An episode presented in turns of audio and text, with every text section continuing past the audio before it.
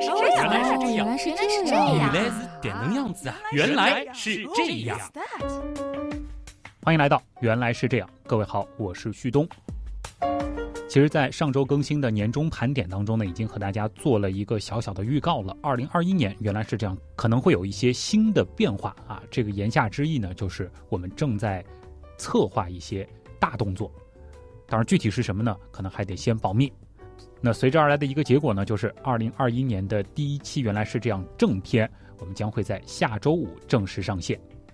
不过这周呢，依然会给大家带来一个非常高质量的特刊，那就是我的另一档节目《十万个为什么》当中，最近呢是探讨了一个非常前沿的话题，那就是人造子宫。其中讨论的无论是技术层面的还是伦理层面的思考，都非常值得一听。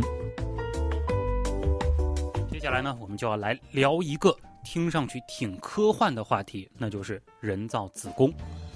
几年前呢，其实我们聊过美国科学家成功用塑料的人造子宫培育羊羔的新闻，而这两天有消息说，我国科研团队首次人造子宫胎羊体外培育实验也是取得了成功。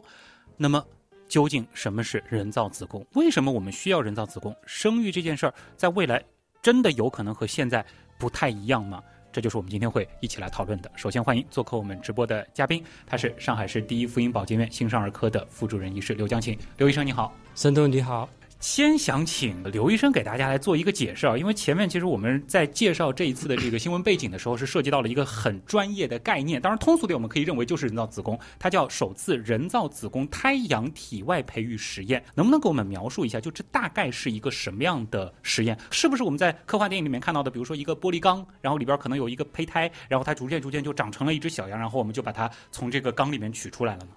啊，这里边呢，可能我们需要来理解一下所谓的人造子宫呢，并不是像我们想象的那样，嗯，把一个受精卵放到这个里边慢慢的长大的，而是说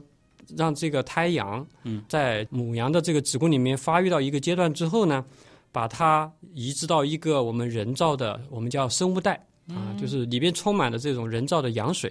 然后把它放在这个人造的这个羊水里边，然后培育了一段时间，嗯。啊。就是说，它会有一个阶段是在羊妈妈的肚子当中，就是在比较自然的状态下，从这个受精卵啊着床，然后变成一个这个小的胚胎。那我们相当于是人为制造了这只小羊的早产，但是并不是把它放在一个我们可能比较熟悉的这个什么保温箱这个里边让它去养大，而是把它接着放到这个人造的子宫环境里，或者说就是这个塑料袋里边去，对的，对的，然后再让它长到类似于就是到足月的这个状态。对我们希望它能够发育到足月啊能够希望它能够像在妈妈的这个子宫里边，像这种自然的状态之下，能够继续的发育成长、嗯。啊，然后再让它分娩出来。哎，所以其实再回头看这个新闻，它的这个表述还是挺严谨的啊，就是是首次人造子宫胎羊体外培育试验，它不是说是比如说羊胚胎。它其实用的就是胎羊，那其实就是描述了它进入到这个人造子宫的时候，已经是处在了一个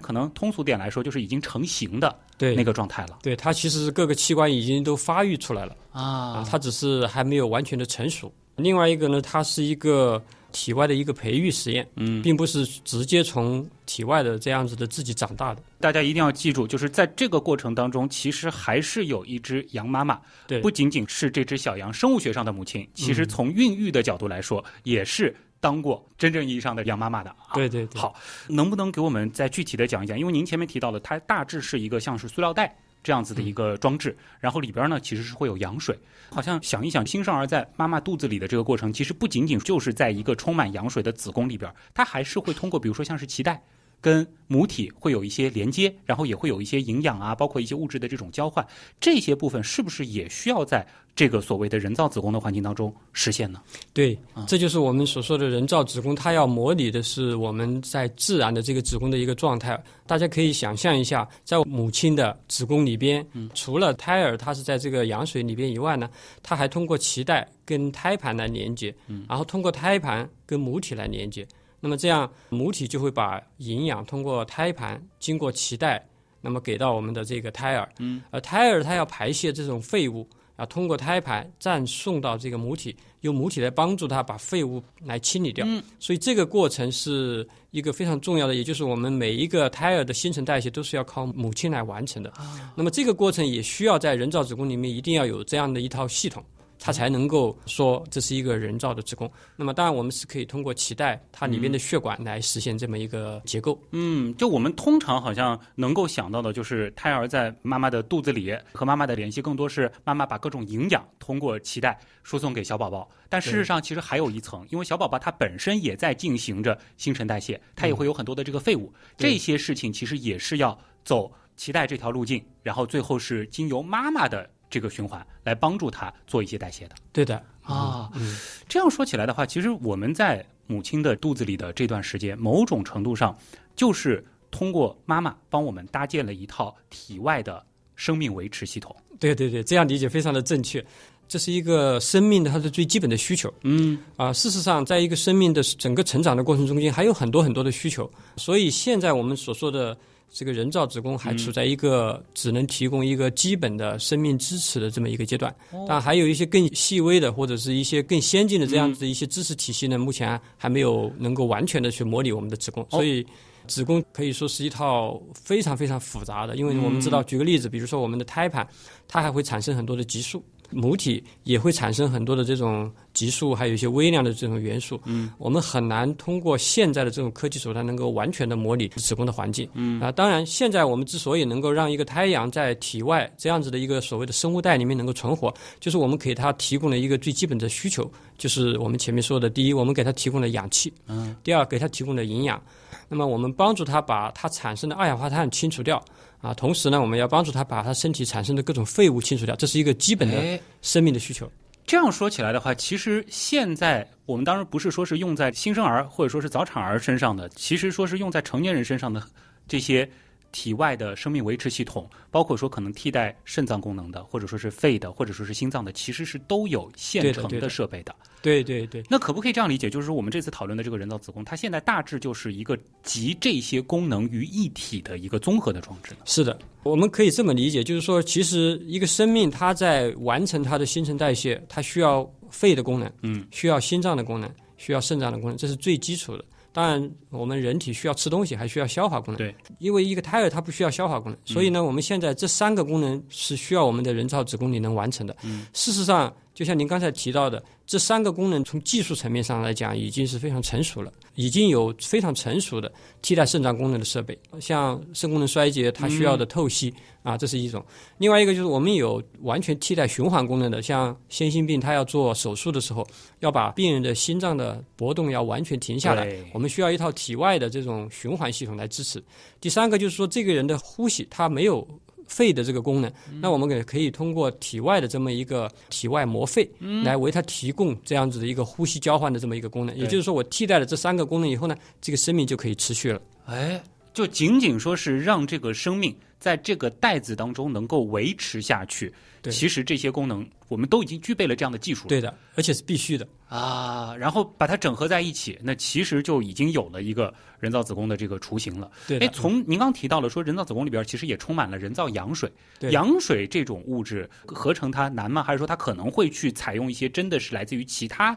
羊的这个羊水把它冲入进去呢？现在我们所谓的人造的羊水，其实是一种模拟的羊水的成分，也就是说，大部分的羊水所具备的一些，比如说里边的一些电解质啊，它里边的一些蛋白质或者是它溶解的一些重要的一些元素啊，这些都是可以模拟出来的。当然，我们的羊水里不仅仅只有这一点东西，正常的羊水里面其实它除了有提供这个孩子的支撑的作用以外，胎儿它是浮在这个羊水里边的。谈到了一个，就是羊水到底是起到一个什么样的作用？对，啊其实它的作用要比我们想象的要多得多。它除了起到一个支撑、缓冲和保护胎儿的一个作用以外呢，它其实还起到了滋养孩子的身体的这么一个很重要的作用，特别是它的肺啊，对就它的肺的发育是非常重要的。它本身是参与到就是影响我们胎儿发育的这个过程当中去的。是的，嗯。哎，我开始一直以为就是羊水，只是说因为我们最早是起源于海洋的生命，可能是需要在母体当中营造一个海洋的环境，但其实，在演化的过程当中，本身羊水也是参与到了肺的这个对发育。对哦，那这样子说来的话，其实这个人造子宫里边的这个羊水的配方还真的是挺讲究的。对对对，否则的话，也有可能会使得经历过人造子宫培养的这个羊宝宝，它最后可能肺功能会出现一些问题。对，现在我们的人造子宫其实只是起到了一个非常短暂的时间啊，像这样子的一个实验只持续了比较短的时间啊。前面提到的在美国的科学家，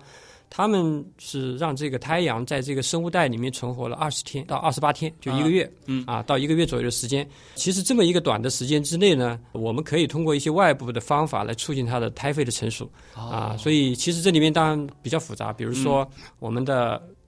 胎肺的成熟呢，它需要有很多的这种表皮生长因子啦，啊，或者是一些蛋白质啦。这样的一东西来促进它的肺的成熟，所以这些物质它一定是需要比较精细的调控才可以的。啊，而不是仅仅只是在里面加了某一个元素就可以而且它并不是说是像可能我们说烧汤一样的这个往里边调一点，它其实是要跟着时间走。比如说在什么时候，在什么时间节点，我们加入多少量，让它达到一个什么样的平衡，是一个非常精细的活对对，我们其实管这个叫程序化的一个发育啊，就叫 programming，就是整个人体的发育其实是一个被相当于编程了的。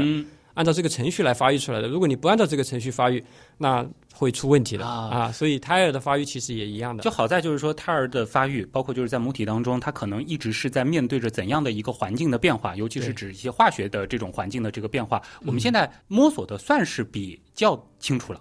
应该说还远远没有，还远远没有，还远远没有清楚。我们现在只是知道一些最基本的需求，就像刚才我们提到的，就是说我们给他提供的基本的营养的需求、气体交换的需求、排泄废物，还有一些我们刚才所知道的一些比较粗的啊器官发育所知道的东西。但事实上，一个人体的整个发育，它涉及的范围是非常广的啊，远远要超出我们的想象。举一个不太恰当的例子，就是我们说这个生命的胚胎发育的菜谱。其实我们现在知道的还比较有限，对，有很多的工序，我们都还是在摸索探索的阶段。对对啊，这个的话可能会先引出一个比较大的问题啊，也想听听看，因为您本身是新生儿科的一位医生啊，很有发言权，就是说我们是不是真的会需要？人造子宫这样的技术，或者说这个技术它的诞生，到底是对应了一个？因为其实有些人可能立刻就想到了一些科幻电影当中描写的一些未来人类的那种社会形态，它真的是对应了那么远的技术吗？还是说它可能着眼的是一个比较现实的问题？现阶段我们所提到的这个人造子宫，它的一个最主要的目的是一个非常现实的医学问题，啊，也就是我们所说的早产儿怎么让它能够更好的存活的这么一个医学问题，或者说一个医学的需求。嗯，但是我们所看到的科幻电影里边呢，那种实质上它目前不是为了解决现在的一个问题。举个例子啊，我们所说的现在的这个呃人造子宫，它解决的是胎儿它其实已经成型了。它的大体的结构都已经完成了，因为它没有办法在母体里面继续的生长。嗯，我们把它移植到外部的这么一个环境里来，然后来帮助它生长。嗯，所以现有的技术在没有人造子宫的前提之下，我们是通过我们的医学的一些手段，比如说我们有暖箱，暖箱的目的就是为了营造像我们妈妈的子宫，就是给它一个温暖的环境、潮湿的环境、一个安静的环境。然后我们会同样通过外部给它很多的营养。来帮助这个胎儿早产之后，它能够继续发育。啊，同时我们还有很多的措施，比如说我们有呼吸支持的措施，帮助这个胎儿进行呼吸啊。所以在这里面当然有一个边界，就是我们称之为早产儿存活的一个边界。这个边界就是说。因为正常的人出生，他必须要有气体的交换，对，才能够存活。也就是最最基础的，就是必须要有呼吸的功能。是，如果没有这个气体交换，你再先进的其他的技术都没有用。所以说，我们现在能够让这个胎儿能够存活的，事实上取决于他的肺，对，他的呼吸功能到底有多少。所以我们的边界就是说，他的肺已经具备了一定的气体交换的功能，他才能够存活。那么，人造子宫的一个重要的作用就是说。即便这个胎儿的肺还没有能够达到让这个胎儿出生以后继续存活的情况之下，让他在这个子宫里面能能够再养上那么一段时间，让他的肺能够发育到能够体外能够存活。哦，所以它起了这么一个作用。就倒不是说这个技术它可以直接让现在我们定义的那些可以养活的早产儿，它能够活得更好。这可能是这个它潜在的一个应用的途径。对，另外一个就是我们现有的技术其实是没有办法让。这样的早产儿存活的一个阶段的宝宝，有可能就是经由了这样一段人造子宫的生存的时间，它的肺发育到有一定的这个呼吸功能了，我们可能在胰岛暖箱里面，那它就可以让宝宝的存活边界又嗯往前推进了一步了。对的，对的，嗯现在的技术，或者说是我们现有的这个记录，大约是到几周的宝宝，如果是早产的话，依然是有可能养活的呢？现在呢，我们最小的医学记录是二十一周加四天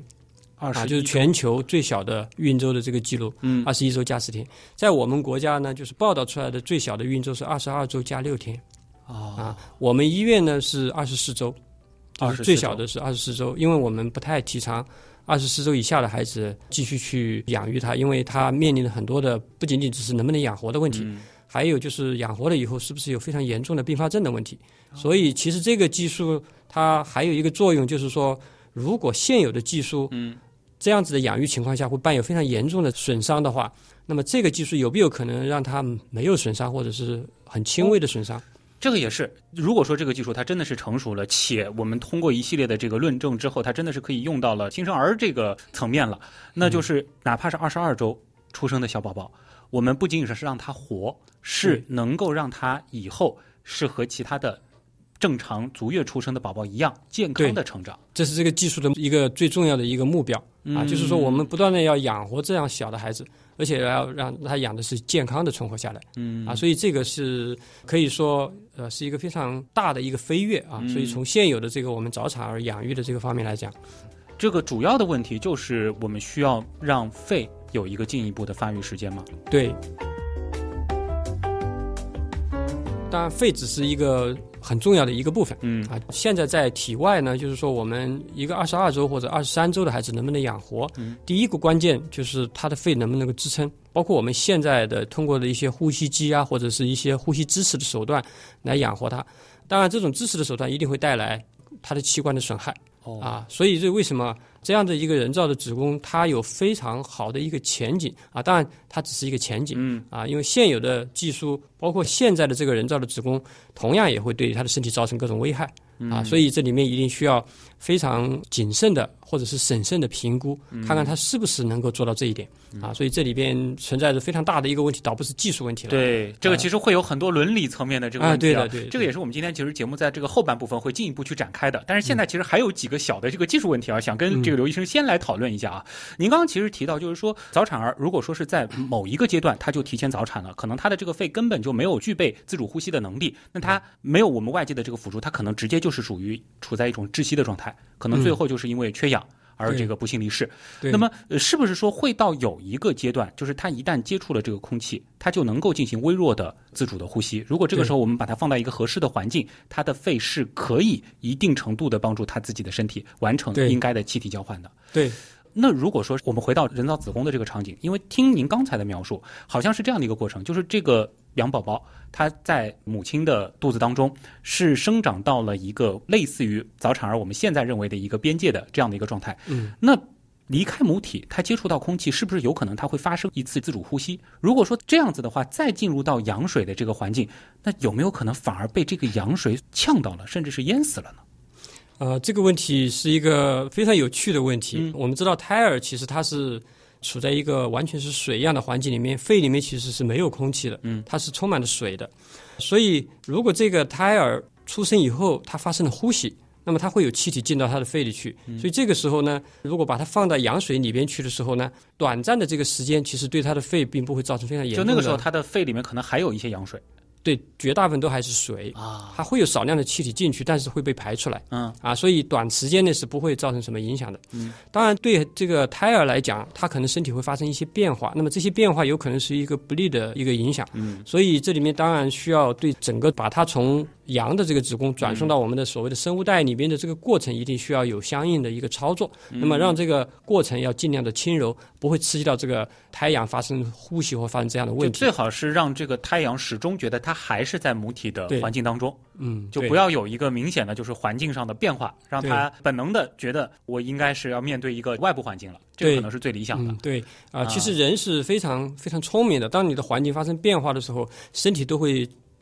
发生各种各样的反应即使是胎儿，啊、即使是胎儿。所以我们的孩子出生的那一刹那，也就是那么几秒钟的时间，他的身体、他的循环就会发生一个天翻地覆的变化。这个变化都是为了适应宫外的这个环境的。哦所以在宫内，如果我们的给了他这样的一个刺激，他发生了这样的变化，他是非常不利于他以后去生存在那样子一个水的环境里面的。对，就一旦切换到宫外的环境了，我们就很难再逆转回原来的那个宫内环境的这个身体的状态了。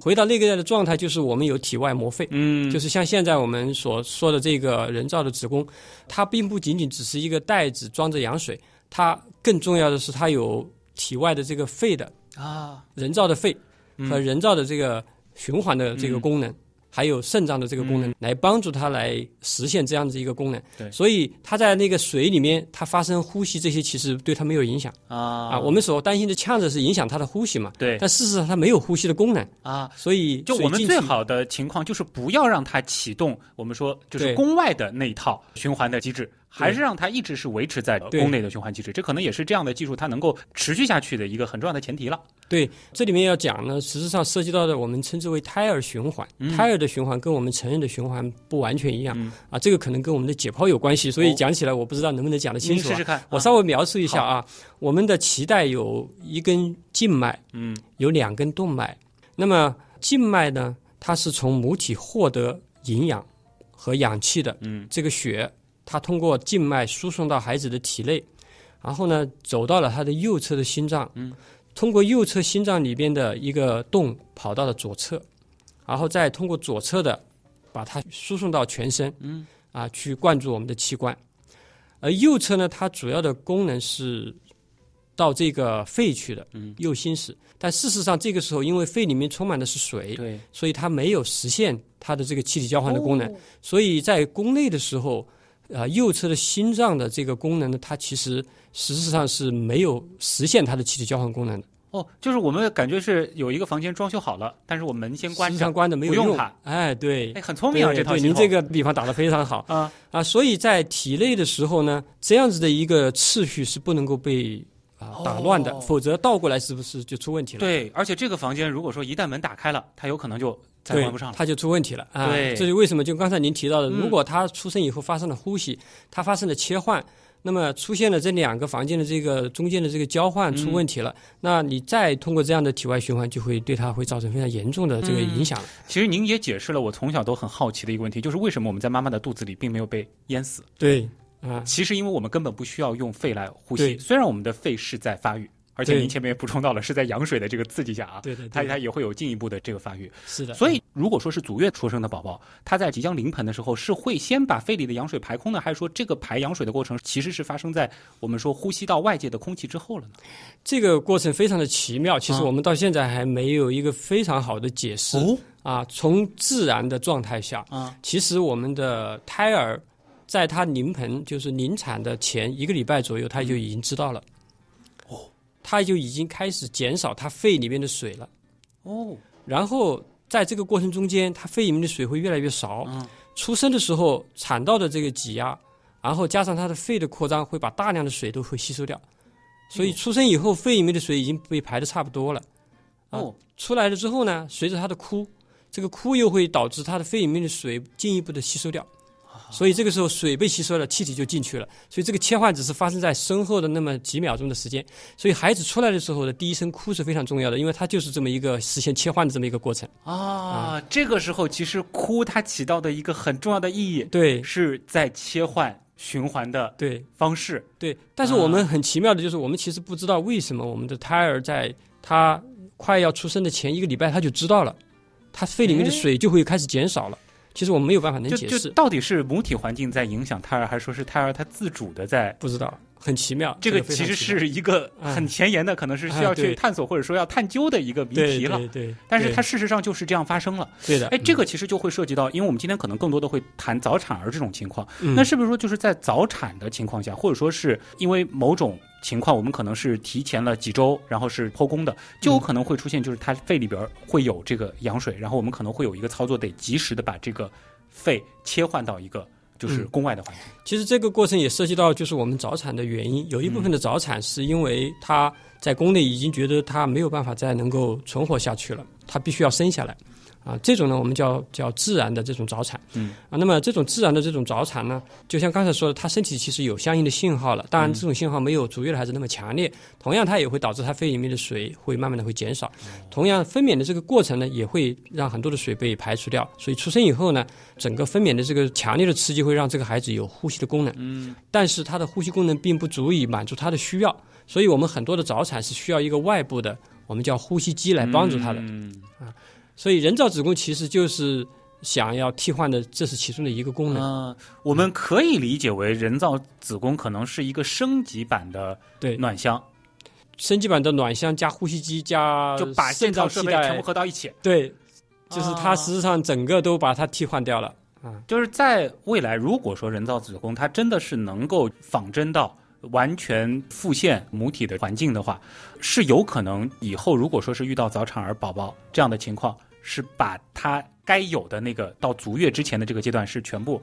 放到人造子宫里去的，这是最理想的一种。对理想的状态，我们想象的这个状态其实是这个样子的。啊我们希望就是说，如果这个妈妈她必须要早产，嗯我把它移到这样的一个生物袋里面，嗯，让它再发育到足月了再拿出来。啊，这是最理想的状态。就而不是说它成为了在进入暖箱之前的某一个阶段的一个装置、对，啊。当然现在的技术因为还做不到这一点，嗯所以呢，这个人造子宫可能啊，在某种情况下有一定的这个价值。比如说，我们在举个例子，比如说二十二周这样的孩子，他的肺还没有能够实现这种气体交换的功能，那我们可以通过这个人造子宫或者生物袋来替代它一部分。等到它能够长到一个存活的比例非常好了，嗯比如说像我们医院二十四周的孩子的存活率是百分之七十，哎，我们觉得这个百分之七十是不错了，嗯，那我可以把它拿出来啊。也有的医院觉得二十三周也可以了，那我们就从二十三周把它拿啊，出来。因为我们现有的这套技术对应对二十三或者是二十四周的宝宝，其实它的这个存活率，包括可能之后的健康的这种情况，都已经比较好了，比较有信心了。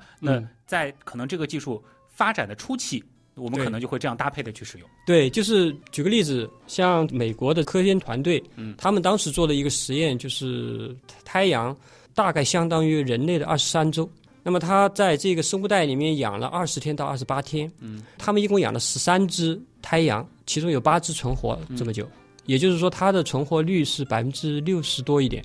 哦，如果它的存活率是百分之六十多一点的话，而我们在体外的存活率是超过它的，那我为什么需要用？哎，这个是，对吧？除非它的能够远远的超过我们现有的技术，嗯那它才有应用的价值。而且您还有个很重要的前提，这都只是在胎阳对的这个实验上，我们现在得到的一些这个结论。当然，这个如果说把它视作是一个医疗技术的话，那其实到人还有相当长的一段距离。当然，这也不妨碍我们说对这样的一个技术它的一个前景进行一个展望，或者进。行探索。从现有的情况来看，就是其实作为新生儿科的医生，你们是期待在未来可能能有类似这样的技术对的，参与到我们的这个新生儿的，比如说一些照料方面的。对，一定是这样，因为我嗯们这个专科的最主要的对象就是早产，特别是嗯很小的早产，而我们的希望这些早产的孩子能够把他养活，同时呢，能够让他健康的存活下来。好，这个是我们的最大的一个心愿。嗯所以，如果这个技术能够替代现有的这个技术，我们当然非常希望能够看到这种技术的革新。嗯对我们来说，呢是一个巨大的推动。对啊，那我们可能还要再稍稍讨论一下，就是说，比如说我们前面谈到的，现在我们可能对于比如说二十四周之后的小宝宝，即使是早产，我们养活它还是比较有信心的，但是可能存在一个问题，就是我们能不能养好它，和足月出生的宝宝一样的健康，那就可能涉及到了，就是这最后临盆前的这几周，胎儿在母体当中，它到底在经历着哪些变化？或者说是母体的环境对它的这个发育带来了哪些额外的好处？对这个可能就是会去迁移到，如果是在人造子宫环境当中，我们能不能同样的按这样子的配方也给到小宝宝了？对对、啊对，所以这里面涉及到的问题还比较复杂，所以嗯我们很难把嗯我们早产的时候面临的各种情况都进行模拟，所以我们必须要把它先简化成为一个最最能够回答的一个基本的一个问题，嗯比如说我们到底多小，我们是可以养活的。那么通过这样子的一个技术，我们能不能够养到更小的孩子，嗯能够让他更健康的存活？所以这个里边涉及到的问题还非常的多，嗯而不仅仅只是一个技术层面的问题，更多的还面临的就是我们的伦理或者叫社会经济学等等这方面的问题都存在。好，还有点时间，其实就是我今天也很期待的，跟这个刘医生能够去探讨的，我们可能会去往更多的学科方向去延展啊，来思考一下这个问题。您前面最开始是提到了，就是它在未来有可能去提前我们对于新生儿什么时候能存活的这样的一个边界。这个的话，它是不是可能就会带来一些问题？比如说现在我们认为，比如说在比如说怀孕四五个月的时候，可能发现小宝宝没有办法生养了，终止妊娠了，那我们认为它本来就没有存活的希望。但如果在未来有了这样的这个技术，那是不是对于这个新生命的定义？它可能就会发生一些变化。对，那绝对是的。嗯啊，因为现在我们对一个生命的定义，不同的国家会有不同的做法。比如说，像我们国家法律上是认为二十八周以上，嗯啊，称之为我们叫活产。嗯啊，二十八周以下呢，我们很多的时候是不把它称为活产的。但事实上，现在我们的技术，包括比如说像我们医院，二十五周、二十六周、二十七周，它的存活率都已经到了百分之七十、百分之八十。像二十七周的，我们也有将近百分之九十的这样的一个存活率了。所以这些孩子其实他应该要被认为是活产。嗯，当然现在的人造子宫的这个技术重点不在这几周。而在更小的这些孕周，而这些孕周其实带来的一个最大的，除了技术上的挑战以外，就是您刚才提到的这个伦理学上面的一个挑战。以前我们认为这些孩子是没有办法能养活的，那么现在我们可以好好的思考。到底我们可不可以养活它？它是不是一条生命？我们是要通过什么样的方法来保护他们的权益？所以这些涉及到的问题，对，不仅仅只是一个医学问题了。这个我们现在来讨论它，可能还有点远，因为以我们对于这样的这个技术最后应用到人身上，它的时间可能还不能太乐观的说这几年就会有，它可能是十年、二十年之后才会逐渐普及的。但是不妨碍我们在伦理或者说是一些司法层面对这样子的技术有一些前瞻性的思考。对的啊，因为技术的应用一定需要有相应的法律法规的管理，这样我们才能够有序的去拓展的。对啊，所以从技术的发展上面来讲，我们可以做实验啊，这些是没有问题的，这是一种科技的探索。但是，一旦真正要把它应用到我们的实际的医疗活动中间，那我们一定要非常审慎的去对待它，因为它带来的不仅仅只是一个医学问题，更多的还涉及到包括我们的社会还有经济等等方面的一些问题都会存在这里其实包括可能在司法实践当中也会遇到过一些就是涉及孕妇和胎儿的一些伤害的案件啊，或者说是一些意外的这种事故，这个其实都可能会因为这样的技术的改变，对，因为我们可以把更早的胎儿也养活了，对。其实这里面从伦理的角度来讲的话，有两个层面。嗯，一个层面就是说，现在的这个技术能不能够替代我们现在认为的，就是在早产的这个边界。我们所谓的早产边界，比如说我们国家最小的存活是二十二周加六，那我们认为这个边界是二十二周或者二十三周。那么现在的我们用这样的一个技术，能不能把二十二周养活？这是一个层面，就是这个是一个伦理学的问题。第二个问题呢是。我们现有的技术在同样的这个边界上，能不能比现有的技术养得更好？比如说，二十三周我们也能养活了，但是我们的存活率是百分之六十或者七十，通过这个技术能够把它提高到百分之八十、百分之九十。对，所以这两个层面的伦理学的问题不完全一样，那么它需要有不一样的这个对待和考量。同时呢，比如说我们现在把一个存活的边界把它提高了，就是比如说您刚刚提到的还是比较保守的二十二周。对，如果说这个技术它发展下去。二十周，甚至十八周，对，这个是可能的，完全可能。啊，就以现在的这个技术发展，您觉得它有没有一个极限？因为其实我们可能就不得不把科幻里边讨论的那种，就是从一个受精卵开始，它就完全不需要母体，所谓的真正的一个人造子宫的体外环境，把一个小宝宝孕育大，类似这样的脑洞来进行一个。对，这里面就涉及到的是我们对人造子宫的这个探索。嗯，其实这里面可以分为两个方面，一个方面就是我们现在做的这个实验啊，它叫人造子宫替代了一部分的这个子宫的阶段，也就是说，它的所有的器官的发育，早期的这个发育都必须要是在它的母体里面。我们可以认为它模拟的其实是一个孕中期或者是孕晚期的子宫，而不是一个孕早期的。对它没有办法能够做到孕早期的这样子的一个状态，就是说把一个受精卵把它养育成为一个人形，嗯，啊，这做不到。啊，所以现在可见的技术只是替代了后面这一部分的功能。您刚才提到的这个更科幻一点的，就是说我完全不需要母体的子宫了，同一个受精卵，我通过人造的这么一个子宫就可以把它整个人可以养育出来。这可能就是狭义上的人造子宫了。对、啊这个人造子宫，那就是可以说是一个至少从我们现在眼看的跨度，我们还是看不到它的可能性。就它还太过于科幻了。对，换句话，只要你有一个受精卵，我就可以把你整个人都可以把它发育出来。那么这种我们对人的整个啊、这个技术发育它带控制来的，伦理的探讨可能会更大。对，所以这种是非常非常，我们很难去想象它会是什么样子的，而且嗯它对我们的整个医学的冲击、社会的冲击，都会是非常巨大的。可嗯，以，这种技术的发展或者是探索，它可能真的是要慎之又慎的。对的，对的。我们稍后如果有时间的话，可以简单的去讨论一下它潜在的一些风险啊。我们先从这个技术层面来说一下，为什么它离我们还很远？您刚刚提到的，就是说孕早期的整个的子宫的环境，包括母体和胚胎的这个互动，它是非常复杂的一套机制？对，我们的受精卵在母体里边，它受精之后呢，它要移行到子宫里边，然后定制在子宫的内膜上，然后在子宫内膜上能够生长的同时，能够跟母体共同产生一个胚胎啊，一个胎盘。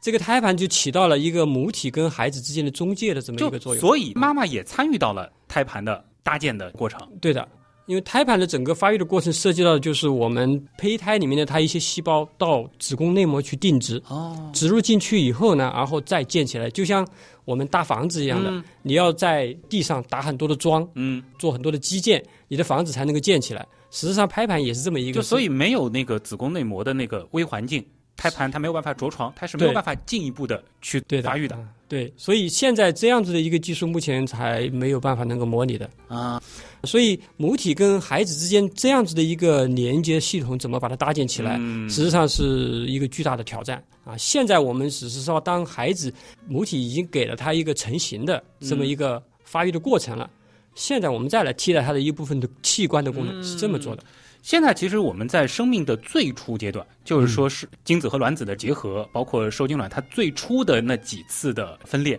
这些部分是可以在体外环境去做的。而且其实我们现在的这个辅助生殖也已经非常发达了，对这个技术也比较成熟了。对但是要让最小的受精卵往人形的这个方向去发展，它中间的有一个环节是完全离不开母体的。对目前的技术我们也看不到有什么样的办法能够对绕开母体这个部分。对，前面我们提到，其实人的发育是一个被程序化的。对，如果你离开了母体这样子的一个微环境的嗯，这个控制的话，你不知道它会怎么生长。一个细胞团怎么分裂，它也只是一个细胞团，它不会变成一个人形。啊而且其实人体的微环境它涉及到的要素太多了。对包括母体和胎儿之间到底是怎么样在互动的。对，它其实是一个受基因控制的。嗯，但是这个基因它为什么在那个时候被启动了，啊能够开始发挥它的功能了？嗯而它过了一个阶段，它又关闭掉了。嗯其实受到非常多的控制。啊对，所以这远远不是我们现在简单的能够把它想象的。所以有很多的基因在整个发育的过程中间已经研究的非常多了，嗯，但是你把它全部放在一起的时候，你还是很难去理解它。这个其实真的是要感慨一下，就是创造一个生命对远没有大家想的那么简单。即使到生命科学已经如此发达的二十一世纪，因为我们的祖先其实是通过几十亿年的演化，对才发展出了这样一套对精妙的系统。对，实际上是可以说是远远超出我们的想象的嗯这样子一个过程。对，嗯当然，如果说我们的这个生命科学继续探索下去，我们真的发现了这样的奥秘，而且真的是在体外的环境实现了您刚才说的，那是不是说它可能会带来一些？当然，我看到有一些网友对于这样的畅想，或者说是这样的科幻脑洞，他有积极的一面，他会觉得可以彻底让，比如说现在有很多的妇女，她可能因为生孩子，结果呢在职场上会遭遇到一些不公啊，或者说这样子那样子的，可能因为生育这件事情带来的这个矛盾，有可能因为这样的技术得到彻底的解决。但是另外一方面，好像有人说了，那是不是说在未来，人类社会就不再需要父母了呀？不再需要家庭了呀？这可能会有很多可怕的思考，是吧？对对对，嗯其实我们在以前讨论这个克隆人的时候，也会觉得有了克隆的这个技术，是不是我们就不需要男人了？嗯，现在你有了这样的一个子宫的时候，连女人都不需要了啊！所以那这样的想象其实是非常可怕的一件事情。对，现在有很多的科幻电影也好，科幻小说也好，它其实探索的都是这个背后的伦理学的问题。嗯，所以我们不能够仅仅只是以科学做科学对，啊、因为科学可以说它也是双刃剑。嗯，人体你可以改造，技术上都可以改造，但是改造以后带来的是什么后果，未见得是我们想要的那个样子。嗯，至于为什么我们做实验的时候啊，你在实验室里用动物也好，用细胞也好，你可以比较好的去拓展。但是，一旦涉及到我们的人，对，那么一定要非常的审慎，一定要经过各种各样的考量，是才可以去做，而且不可以自己去做。前一段时间曾经有基因编辑的对这样子的这个事情其实也是引起了很大的争议。对的就是我们嗯现在已经有了这样的一个共识，只要和人相关，无论是已经出生的人。还是说他是处在胚胎阶段的人，其实他的这个伦理层面的考量都是要慎之又慎的。对的，必须得非常的嗯慎重、啊，因为我们不知道它会带来什么后果。嗯，或者说这样子的技术，如果说它过快的来到了人类世界面前，我们现有的这个社会形态是否做好了迎接它的这个准备？对对它可能会带来很多的冲击，对于我们当下的这一代人会带来很大的 改变，对吧？啊，对对对对啊、这个就是 脑洞的层面了。对，这个可以说对我们整个社会的整个形态或者是架构都会带来冲击。当然，让人稍稍可以缓口气的，就是您前面从科学的层面、本质的层面也分析了，就是目前我们的技术其实还很难做到这一点。，嗯，对，至少十年之内我们还看不到能够直接从一个受精卵把它养成一个人嗯啊。但是我相信，在未来的五年之内，我们就可以有类似于刚才说的这个生物带，它能够实现一部分的这样的功能，也许能够证明它比在外部的这种环境能够更好的去降低它的这个并发症，也许它能够替代那么一点点的这个作用。就从理论层面来看的话，生物带它的确是看得到前景的，对的，是能够觉得它可能比现有的这套技术更好一些的。当然，我们说医学还是严谨的，我们一定是要有证实，实验结论的这样的支撑，是吧？那当然，其实这个中间还隔了好多步，现在仅仅是在动物实验身上对，我们可能取得了一个非常小的一个进步。进一步的，可能还要看它以后的，比如说一七二、七三七这样子会会怎么样去做，才能发展成一个成熟的技术。但是这个中间留给我们的一个时间窗口，就是我们先要去讨论这样的技术其实会带来的一系列的伦理啊、司法等等层面的一些思考了。对的，对的，当然，其实这样的技术展开的讨论，我们一期节目，包括大家在这个评论区里面的这个探讨，甚至可能在这几年内都未必有一个明确的结果。嗯。但不妨碍，就是我们在类似的这种特别前沿的，尤其是和人非常本质的生命繁衍相关的这些领域出现的这个技术，在它真正来临之前，先做好充分的准备啊，免得到时候有点措手不及，对的？对的，对的。好，今天时间关系，再次感谢我们特别邀请到的科学观察员、上海市第一妇婴保健院新生儿科的副主任医师刘江琴刘医生，和我们带来的非常精彩的科普和脑洞，谢谢，再见。谢谢啊，谢谢。那由于受到节目的篇幅关系啊，其实关于人造子宫啊，尤其是我们后半部分讨论到的狭义的这种人造子宫，如果真的出现，会对人类社会产生怎样的影响，在节目当中呢，并没有展开太多，因为这本身也是一个偏科幻向的，而且没有标准答案的议题。这里呢，其实我也特别期待啊，大家在评论区也可以来谈一谈。无论是从家庭伦理层面，还是从法律层面，又或者说是你能想到的一些其他的方面，来畅想一下，如果这样的技术真的出现了，我们的社会可能会面临怎样的挑战？当然，你也可以单纯的发表一下你的看法，你觉得这种技术是不是有发展的必要？好了，这一期的节目呢，就先和大家分享到这里，也再次感谢通过所有方式支持和帮助我们的朋友。那同样欢迎大家到我们的官方订阅号“刀科学”去逛一逛，那个里边呢还有我们的官方周边店原品店。我是旭东，咱们下周的原来是这样正片再见啦。